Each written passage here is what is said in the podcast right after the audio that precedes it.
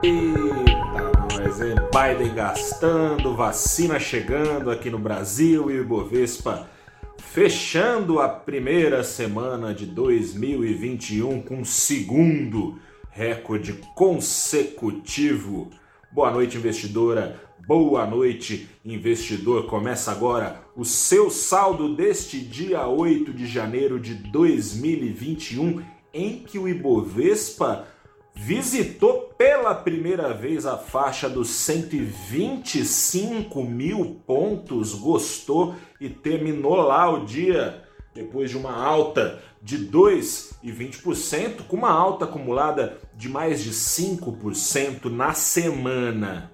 Dólar para baixo? Não, dólar não foi para baixo não, na semana acumulou mais de 4% de alta. Hoje subiu um pouquinho, 0,24%, fechou aos R$ 5,41 centavos. A semana, como eu disse, foi embalada por essa expectativa de Biden, ó, socando o dólar na economia americana, turbinando o crescimento da maior economia do mundo, afinal de contas, os Estados Unidos e trazendo esperanças de que as receitas das empresas do mundo também acompanhem esse maior crescimento americano e que as ações continuem por rali, em rali, por ainda muito tempo e ao mesmo tempo desde o ano passado para ajudar tem esse fluxo cavalar de dólares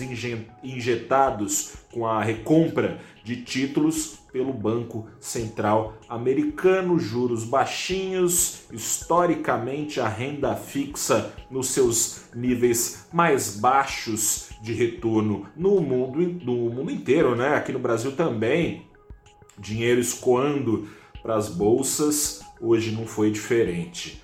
Aqui no Brasil tem também essa expectativa com a vacinação, né? Vacinação agora, enfim, marcada pelo governo federal depois de muita disputa política embates com o governo aqui de São Paulo, né, do governador João Dória com a sua Coronavac, governo ia querer, não ia querer, ia querer, não ia querer, vai querer sim. Teve hoje registro oficial do pedido de emergencial né, para da Coronavac aqui no Brasil. O governo já falou que vai comprar. Dia 20, então, começa a imunização, de acordo com o governo aqui no Brasil. É muito verdade também que tem ainda alguma insegurança, alguma incerteza. É preciso um plano bem arrojado né, de, de logística. Não tem sido forte do governo, ainda não tem seringa, ainda não tem agulha, não se sabe muito bem quando vai ter.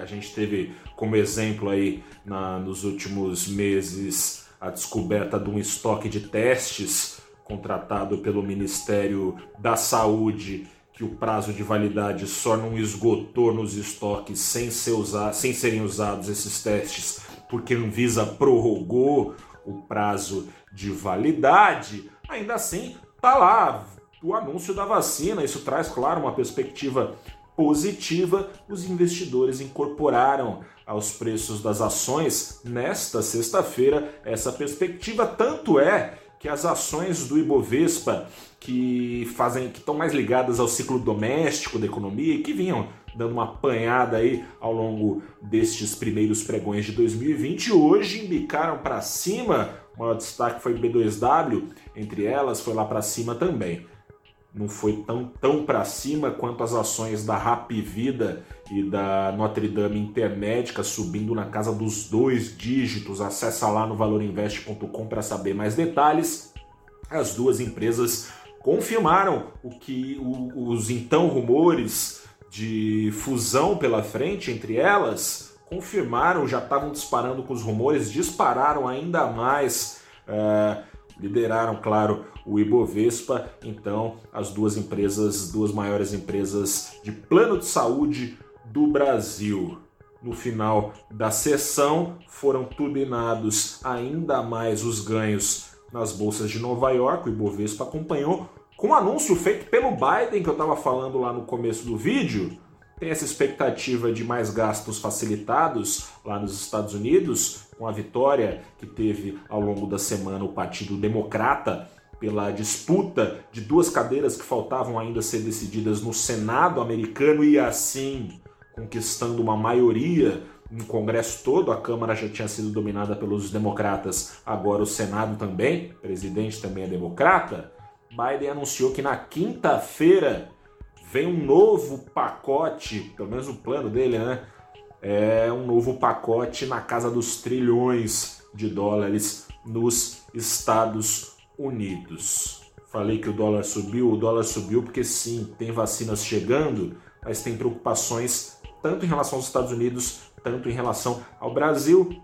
Ao longo da semana, bom, se vai gastar mais os Estados Unidos, é verdade que também tem uma pressão adicional nas contas públicas americanas, os juros futuros americanos subindo é, de olho nesse risco os do Brasil acompanhando. Risco fiscal é coisa nossa. Risco fiscal também voltou a atormentar os investidores aqui no Brasil, porque tem vacina, mas tem uma segunda onda de contágio aqui no Brasil, já mais violenta aparentemente que a primeira. Recordes de contágio e morte sendo batidos na semana. E lá em Brasília, o deputado Baleia Rossi, que é o candidato à presidência da Câmara, apoiado pelo atual presidente Rodrigo Maia, ele está falando em prorrogar auxílios emergenciais, trazer de novo levas de auxílios pagas aos brasileiros em dificuldade. Tem essa pressão nas contas públicas surgindo pela frente, a própria pandemia referendando essa pressão, afinal de contas, se foi preciso na primeira onda restrição social, por que não será necessária a restrição social nessa segunda onda, porque não será necessário o pagamento de auxílios emergenciais. É esse o clima em que a semana se encerra aqui no Brasil. De um lado, tudo conspirando a favor das bolsas de valores, de outro lado, investidores com seguro morrendo de velho, se protegendo, comprando dólares. Sobre esse contexto, e sobre as vacinas que vem aí ou não, né? Vamos ver o que, pode mudar ou não com vacinas ou não, demorando ou não. Sobre isso, bato um papo na segunda-feira, às 8h30 da manhã, como sempre, no Abrindo os Trabalhos. Recebo nessa vez Marcelo Aldi, que é sócio e gestor da Cardinal Partners. Recebo também para um papo o Rodrigo Marques de Almeida, que é diretor de investimentos do Bank aqui no Brasil. A gente vai falar sobre as perspectivas do mercado, sobre isso tudo que a gente falou, claro, mas especialmente no que tange a vacinação, tanto aqui no Brasil quanto lá fora.